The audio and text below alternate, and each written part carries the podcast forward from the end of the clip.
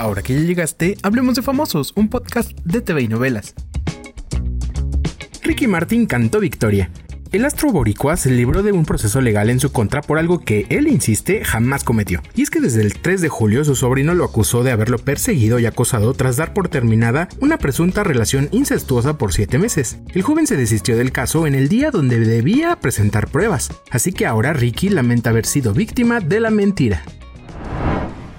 Tengo casi cuatro décadas trabajando en los escenarios, en el ojo público, y nunca Nunca había tenido que lidiar con algo tan doloroso como lo que he vivido en las últimas dos semanas. Fui víctima de la mentira. Desafortunadamente, el ataque vino de un miembro de la familia que tristemente está lidiando con problemas mentales. Lo único que le deseo es lo mejor y que encuentre la luz.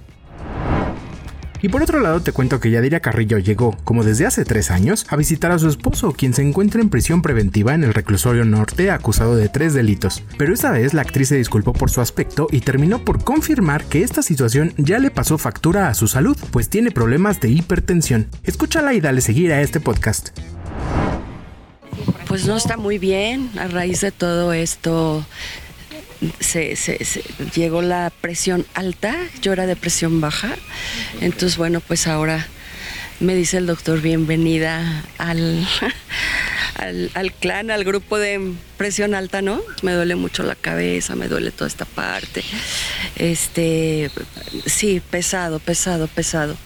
Muy difícil. Si me ven cerradito este ojo, perdón, pero bueno, traigo muy alta la presión en este momento, ya me tomé mi medicamento. Este, no estoy, no estoy muy visible, perdone, no estoy, no estoy muy muy linda para, para pero, pero aquí estoy con ustedes, les mando un beso y, y ahí vamos a seguirle. Y cambiando de tema, ahora que Juan Vidal fue expulsado de la casa de los famosos, se encontró con los reclamos y denuncia de Cintia Clitpo, su exnovia, a quien le quedó a deber unos 90 mil pesos mexicanos. Ya verás la cara que puso Juan cuando vio que Cintia lo tachó de vividor. Míralo en tvinovelas.com. Yo soy Pepe Rivero y te espero a la próxima cuando hablemos de famosos.